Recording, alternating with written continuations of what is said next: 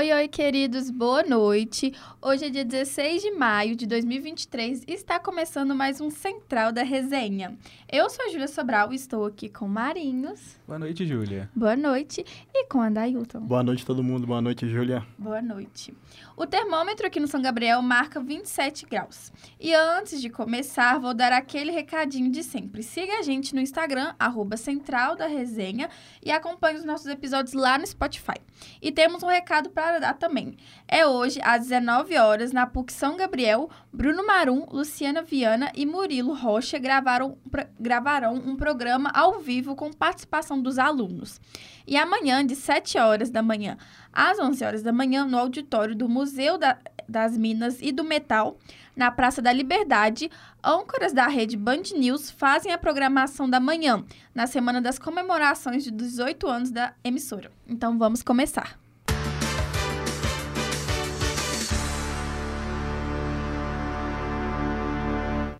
Começando o Central hoje com as notícias de política. Então, Gustavo, quais são as notícias para hoje? Boa noite, você ligado na Central da Resenha e vamos para a notícia de hoje. A urgência do projeto de lei do novo marco fiscal deverá ser votada nesta quarta-feira, dia 17, enquanto a apreciação do mérito será previsto para o dia 24 de maio. O texto substitutivo do projeto de lei foi apresentado nesta segunda-feira, dia 15, pelo relator do caso, Cláudio Cajado, do PP.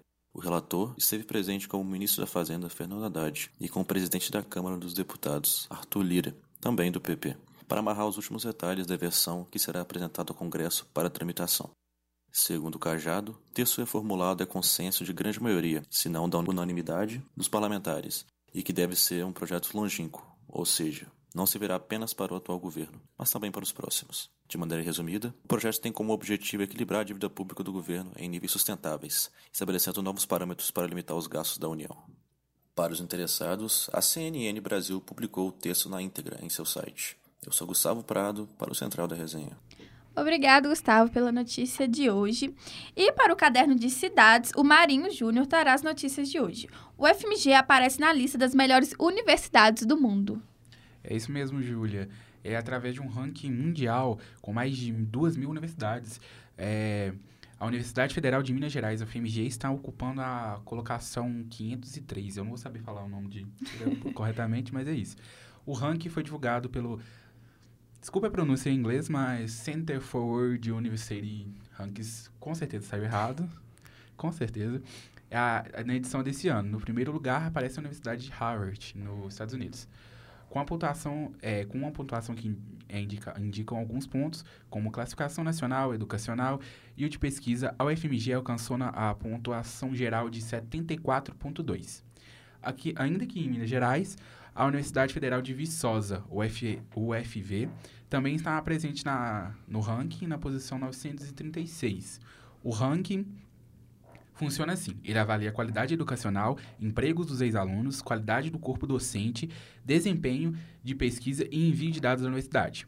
Agora, no Brasil em si, foi um total de 54 instituições fazendo parte da lista desse ano, né? Já no passado foram 56. Com isso, com isso este ano é, 29 caíram na análise de desempenho, caíram de colocação uhum. em desempenhos, e 22 tiveram uma melhora nessa relação à do ano passado. Que bom, então, né, que a nossa queridíssima UFMG está sendo Sim. reconhecida e é uma ótima faculdade, é, enfim, nível de educação, de ela, ela é muito grande. Pesquisa, Nossa, gente, a UFMG, é pesquisa, a UFMG é referência em pesquisa. E que bom, então, que ela está sendo reconhecida. Sim. E pensar, né, que, tipo, pessoas de várias cidades do Brasil, sei lá, lá do norte, vêm aqui para a UFMG só para estudar. É, é uma grande oportunidade, é, né? Além da, da, própria UFMG, também, é, eu falei aqui, foram 54 universidades aqui do Brasil ranqueadas no, dos melhores do mundo. Então, a gente vê, sim, que mesmo com o sucateamento da educação sim. vindo aí de, nesses últimos anos, a gente teve, sim, é, uma pouca queda, que seriam de duas universidades apenas, fora do ranking do, em relação do ano passado. Porém, a gente vê que, mesmo com o sucateamento, como eu disse, a gente teve sim, a gente está sim entre o topo. Aí, então, como diz, como falaram na, é, ontem, o Brasil sempre no topo. Sim.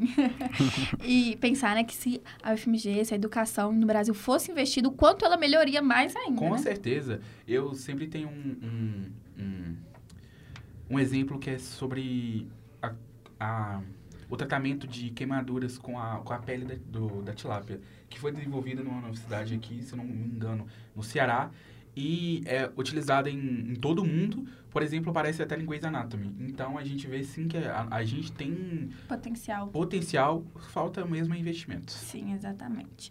E para a próxima notícia, Betim começa a distribuição gratuita de absorventes. É isso mesmo, Júlia. A Prefeitura de Betim, aqui na Grande BH, começou a distribuição gratuita de absorventes para pessoa que vive em situação de vulnerabilidade. Vulnerabilidade. Exato. Oh. Serão distribuídas em média a 4 mil pessoas por mês. É, entre elas, mulheres, homens, de, homens transgêneros, pessoas não binárias e pessoas intersexo. Segundo a, sendo uma distribuição de forma, de forma mensal. O programa está sendo lançado gradativamente em todos os centros de referência de assistência social, o CRAS, do município. Mas as pessoas, as pessoas já procuram o seu CRAS de referência para fazerem parte da solicitação, disse em, em nota o município. A distribuição será feita pela Secretaria Municipal de Assistência Social através da, do programa Integridade Menstrual. Para ter direito ao benefício, será necessário que as pessoas pertence, pertençam a, a famílias de baixa renda, pessoas em situação de rua ou vulnerabilidade. Essa palavra tá social extrema, pessoas em situação de pobreza, incluindo pessoas que estão em fase pur, puerperal, aquela que está com recém-nascido. Além do acesso à informação, é importante garantir a dignidade com distribuição gratuita de absorventes, possibilitando mais é, bem-estar, confiança e autoconhecimento. Durante o ciclo a- as, as pessoas que menstruam, disse a vice-prefeita de Betim, Cleusa Lara. Que bom, né, que começaram com essa política pública. Na verdade, há muito, muito tempo que eles deviam ter começado com isso, Sim. mas agora que começou a repercutir, e por que não um absorvente não é uma coisa gratuita? É igual a camisinha, eu acho que um absorvente é uma questão de segurança e é, saúde, conforto. E é pensar que ne- nem todo mundo tem condição de comprar um pacote de absorvente. Sim. Então, assim, é que bom, então, né, que É, eles começaram com essa campanha, com essa política pública, e agora eles vão poder distribuir para pessoas carentes. Importante que eles estão bem humanizados, pensando nas Exato. pessoas. Né? A gente vê tantas notícias ruins que acontecem no dia a dia, Sim. que às vezes uma coisinha é, faz bem para o nosso bem-estar. É sim, e que seja exemplo para o resto dos municípios da Grande BH, por exemplo, a própria BH. Então, uma notícia boa pra gente aí, Sim. pra gente repercutir nesses dias, né, hoje no, nas cidades. E uma boa, boa- duas boas notícias que eu Sim, trouxe isso que eu hoje. que parabenizar por trazer duas boas notícias, nada de É, porque acidente, de cidade- morte.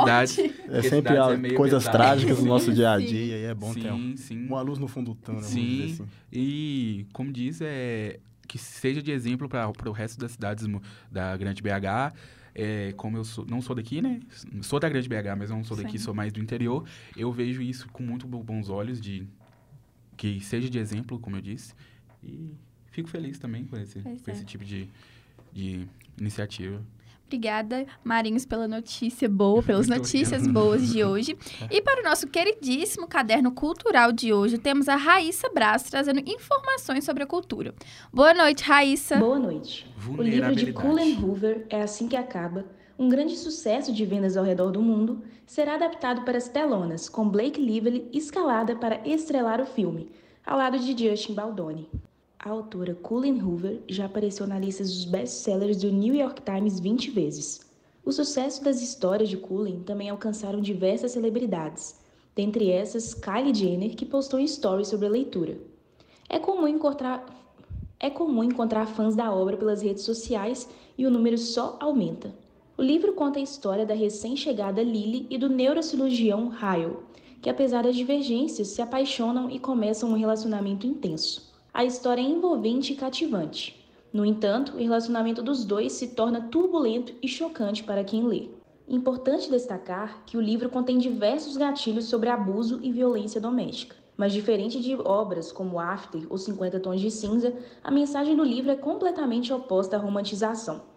É assim que acaba, entrega uma mensagem poderosa sobre como o amor e o abuso coexistem sem que as vítimas percebam, mas demonstra a importância de estarmos alertas a essa situação. É Assim Que Acaba encerrou 2022 como o livro impresso mais vendido e está na lista dos mais vendidos do The New York Times há mais de 90 semanas. Baldoni Waferrer tem trabalhado em estreita colaboração com Hoover como consultora do filme. Repórter Raíssa Brás. É, é assim que acaba. É um, é um livro que repercutiu muito, como a Raíssa falou. E eu tenho muita vontade, muita vontade de ler esse livro. Está até na minha listinha dos queridinhos. Você já leu, Lavínia? não, ela falou que não leu. Mas eu, eu, eu vi as fotos. Eu acho que, assim, não repercu repercutiu negativamente com as fotos que saíram. O pessoal não gostou muito da Blake fazendo. Mas, assim, eu sou apaixonada na Blake, eu não tenho nada para falar dela. Ela é perfeita em qualquer filme que ela faz. Pode falar, Lavínia. É porque. Provavelmente eu não vou aparecer, né? Porque a gente tá sem câmera aqui do lado de fora, mas é, muita gente tá falando que queria aquela coisa toda pomposa, Sim. bonita, só que as pessoas leem o livro e esquecem do que o livro se trata.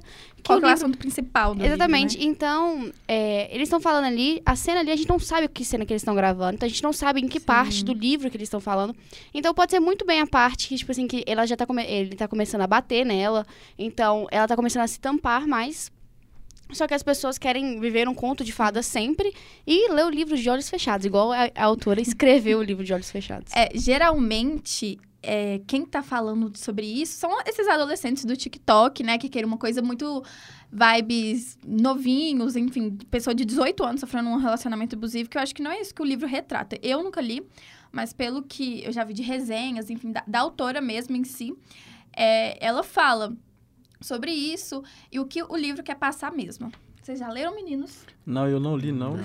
não ah. mas, mas eu acho que, às vezes, as pessoas, elas não lêem o livro e quando sai do fictício para o real, as pessoas estão vivendo uma outra realidade e estão vendo outra coisa que não é o fato, véio. Então, assim, se tudo que tivesse no livro fosse colocado nos filmes, seria espetacular, mas nem sempre é possível. Agora, como você falou, os novinhos, o pessoal de TikTok, os meninos mais novos, quer mesmo algo que não, que não é real, que não está na realidade, né? Uma Sim. coisa bem fictícia. Bem né? fictícia. Eles ainda estão no, no sistema de conto de fadas.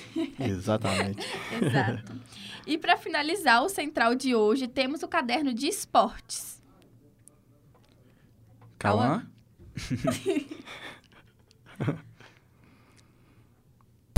do que precisam.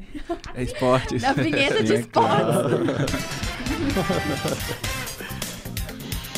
Boa noite, Adailton Nogueira. Boa noite, Júlia. Boa noite a todo mundo que está aqui no, no, Central da Resenha. Vamos começar falando do caso Wallace, que chegou ao fim nesta segunda-feira. É a Confederação Brasileira de Vôlei e o Comitê Olímpico do Brasil chegaram a um acordo diminuindo a pena dos envolvidos. A CBV pagará uma multa ao SECOB, o Conselho do Comitê Olímpico do Brasil. Já o Alice, que havia sido suspenso por cinco anos, agora será afastado por 90 dias e não poderá disputar torneios como Pan-Americanos, onde já não seria convocado. Por isso, a pena não surge com um efeito prático ele está de férias e também está aposentado da seleção brasileira de vôlei. Esquema de apostas esportivas. A Procuradoria-Geral do Supremo Tribunal Superior de Justiça pediu nesta segunda-feira a suspensão preventiva de oito jogadores envolvidos em um esquema de apostas do, do futebol brasileiro. Se o pedido for acatado, os jogadores serão suspensos por 30 dias. A pena em caso de condenação chega a 100 mil reais e suspensão por até 720 dias e também exclusão definitiva do futebol.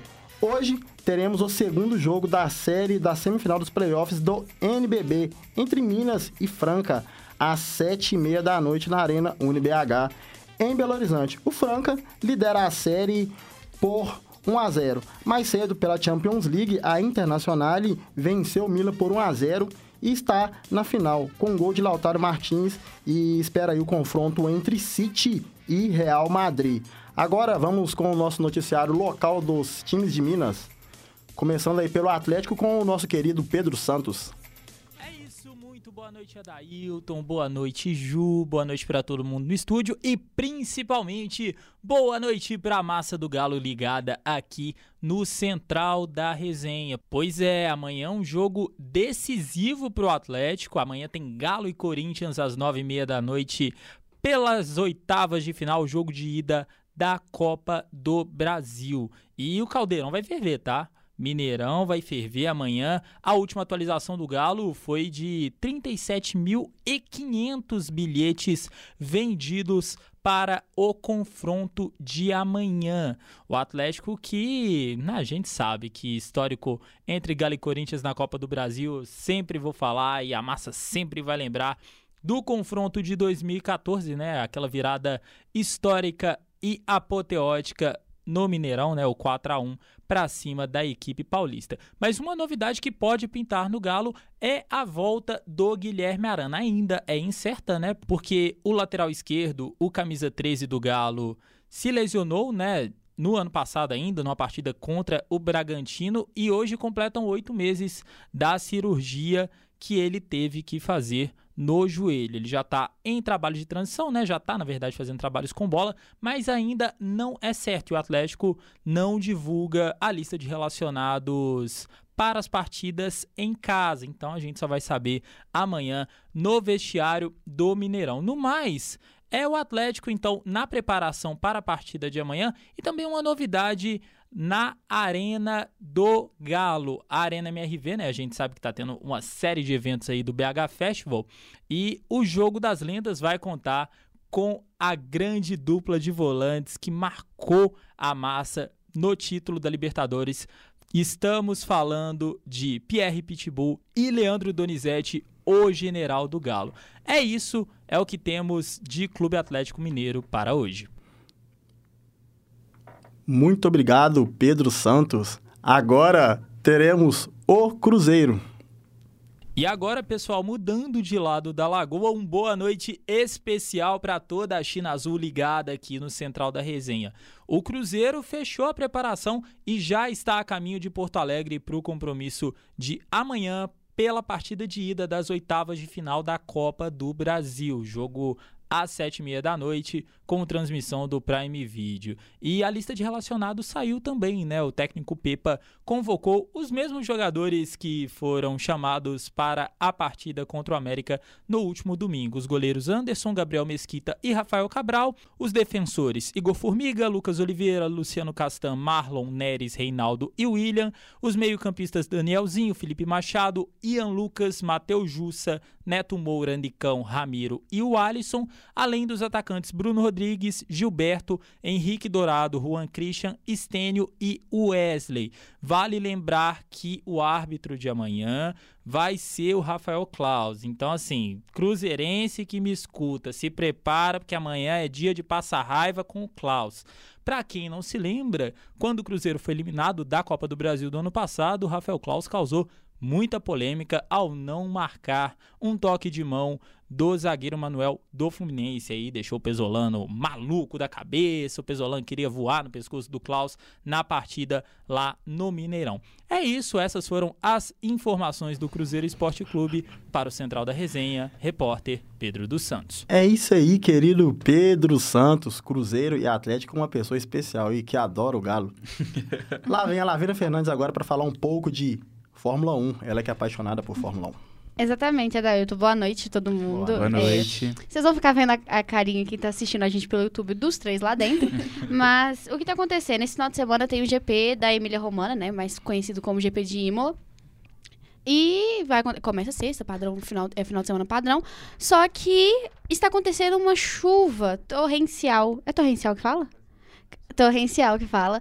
É na Emília Romana, e tipo assim, está e, perto do circuito onde acontece as. Onde tem o circuito? Tá, tipo assim, tem, é perto de um rio. Então é muito. Então, tipo assim, o rio tá transbordando. Ele já tá em alerta 2, não pode chegar em alerta 3.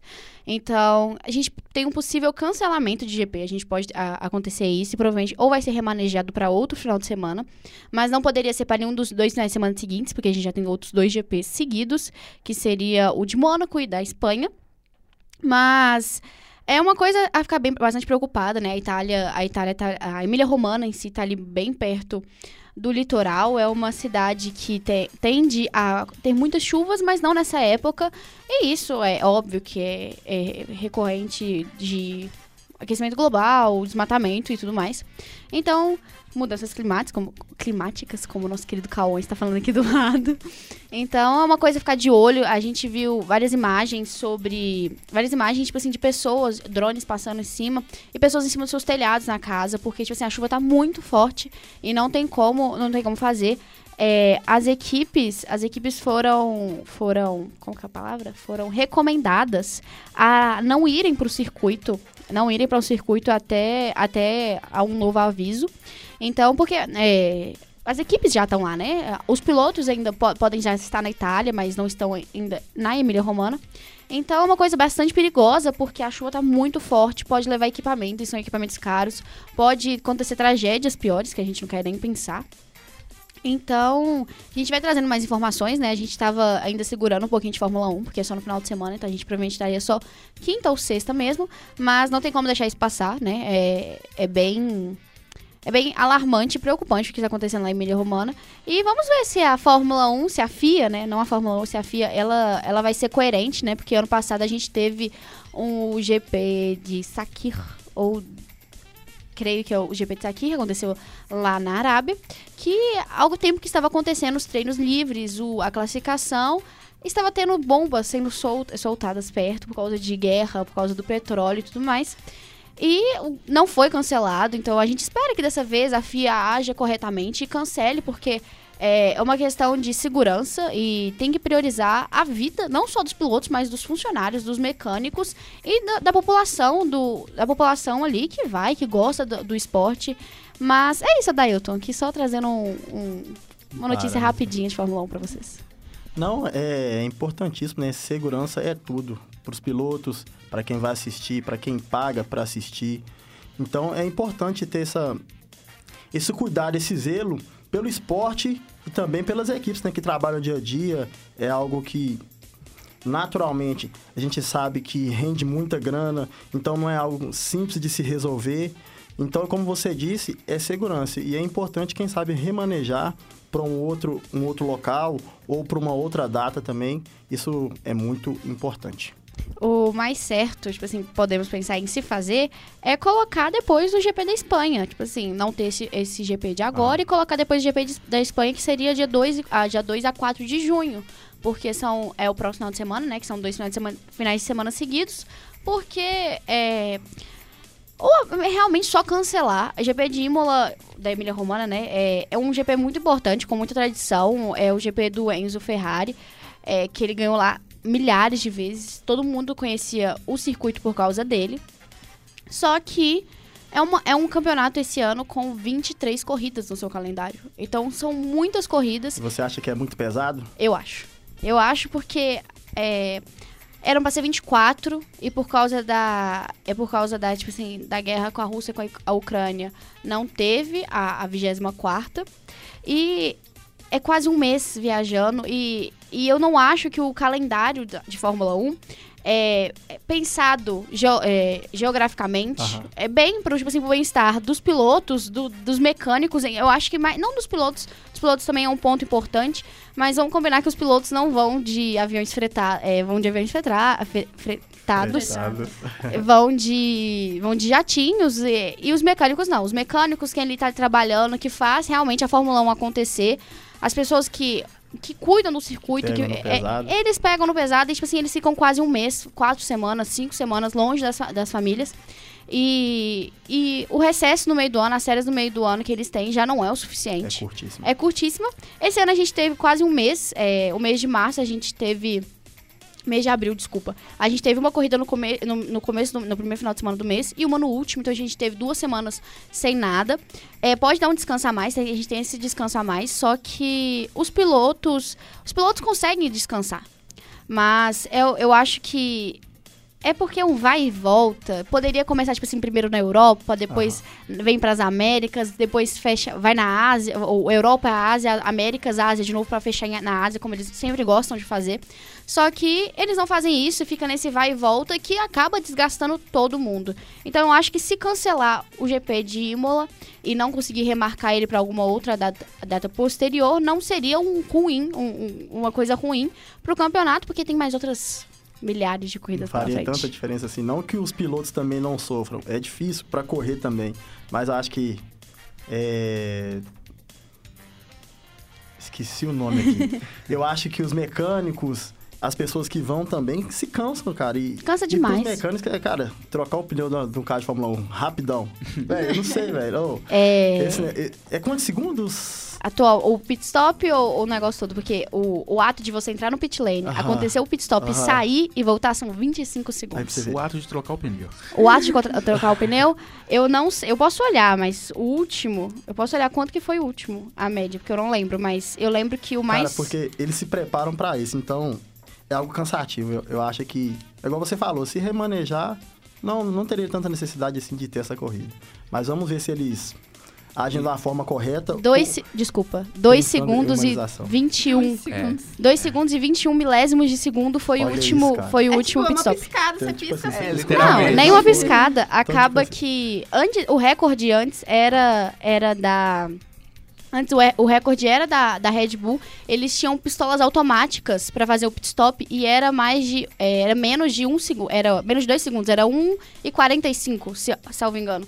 Então, é muito pouco tempo. É muito pouco. tempo. Então, Gente, eu, só desculpa, amiga, te cortando, mas eu lembro quando eu era criança, meu pai am- amava assistir Fórmula 1 e eu, criança, assistindo aquilo, né? Às vezes eu passava na sala e eu via. É uma coisa muito inacreditável. Tipo, eles fazem uma pausa, eu acho que não fica nem uns 5 minutos, ou menos, né? Tipo, pausar, é, é, Ah. eles, eles saem da pista. is- É, fica, a gente não Aham, entende nada sim. de futebol, eles não, de saem, esporte. eles saem da pista, entram no Eles- pit lane. é, e sai, tipo, E sai. é questão de segundo. Pra mim Amiga. não trocou nada. Amiga, o maior que já teve é um minuto. O normal, é Maior? normal, o normal Nossa, é... não Não, sabia, teve não. maiores já por causa de punição, mas o normal é 25 segundos, no máximo. Porque é o ato de você entrar, porque na hora que você entra, sei lá, você pode, você tá andando na pista a 100 km por hora, chutando pra baixo. Você tem que diminuir pra 50 ou 60 pra entrar no pit lane. Você não pode ultrapassar essa velocidade. Tem GP que é, o circuito tem- é menor ainda. Então, tipo assim, eles fazem isso num curto tempo. Porque depende muito também de como foi o pit stop, se errar, se o pneu travar, qualquer coisa. Mas não passa. O normal é 25 segundos. Gente, deve ser uma emoção na hora que E, aquele carro chega. Você comentando sobre que foi recomendado aos, aos times não irem, se a confederação não, não cancelar esse GP e algumas equipes não irem, tem alguma punição pra isso? Então, é, explicar. A FIA, a Federação Internacional de Automobilismo, é a coisa mais antidesportiva que existe possível. Eles não estão preocupados. A Fórmula 1 é um esporte muito elitista. Uhum. É, totalmente, é totalmente voltado ao dinheiro. Sim. Eles não estão preocupados é, se, se aquilo ali pode acabar matando 5 dos 20 pilotos que tem no, no grid atual. É, provavelmente vai sim ter que pagar uma multa, mas pensando num, num bem maior, se não for cancelado, a maioria das vezes que. A, é quase 100% de certeza que todas as equipes vão. Pilotos podem ficar assim, ah, não quero correr nem, é, nem nada, mas continuarão indo porque não tem muito o que fazer. E punição, tipo, no campeonato eu acho que não deve Punição rolar de não. Pontos, é. por exemplo. Punição de pontos não tem, não. A- É, é, punição de pontos é só relação. Não tem, você não perde ponto. Uhum. Você pode perder posições no grid, você pode perder cinco posições, tipo assim, e tudo mais. É, mas você não perde, você não perde pontos. Você não tem como perder os pontos que você que você já ganhou do campeonato. E se isso aconteceu já alguma vez na história é por um motivo muito, tipo assim, Um bem Gigante, maior, né? né? é, Então, mas eu acho é muito difícil porque não tem o porquê ele tirar, ele te punir, é, já te punirem por por rodadas passadas. Então, Entendi. Seria no máximo uma multa, então. é uma multinha que não Então, muda por- nada nada. nenhuma das 10 equipes e pra nenhum dos 20 Pra pilotos. ninguém, né? É, então, galera, vamos. Paga a multinha, gente. A- ajuda o pessoal aí. Ajuda. Então, é isso que foi de eh, que nós tivemos de esporte hoje. O pa- bate-papo com a Lavina Fernandes sobre Fórmula 1 muito bom. Sim. Vôlei, esquemas de apostas esportivos, Atlético e Cruzeiro. É isso. Obrigada, De Dailton. nada. E essas foram as principais notícias do Central da Resenha de hoje. Hoje a apresentação foi comigo, Júlia Sobral. Produção de Júlia Sobral, Marinhos, Adailton, Lavínia Fernandes, eh, Raíssa e Gustavo Prado. Isto, tá certo? É, trabalhos técnicos de Cauã Lucas e Alexandre Morato, coordenação de Getúlio Nuremberg. Beijos, boa noite. Boa noite.